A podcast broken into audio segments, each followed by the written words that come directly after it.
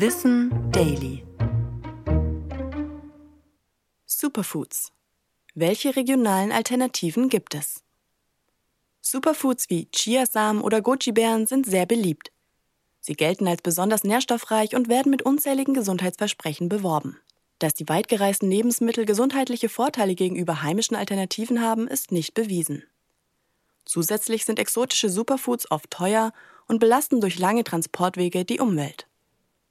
Es ist auch nicht auszuschließen, dass diese Superfoods stärker mit Pflanzenschutzmitteln belastet sind als regionale Produkte. Doch es gibt heimische Alternativen, die genauso nährstoffreich sind, aber umweltfreundlicher und preiswerter.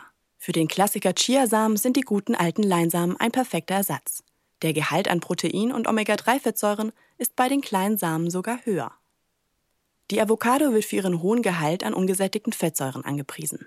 Warum die so gut sind, kannst du in einer alten Wissen Daily Folge anhören. Den Link dazu findest du in der Folgenbeschreibung. Walnüsse enthalten einen höheren Gehalt an mehrfach ungesättigten Fettsäuren als Avocados. Sie wachsen außerdem in Deutschland und sind lange lagerfähig. Eine gute Alternative für Quinoa ist Hirse. Denn auch Hirse bietet wie die exotische Körnerfrucht über wertvolles Protein und viel Eisen.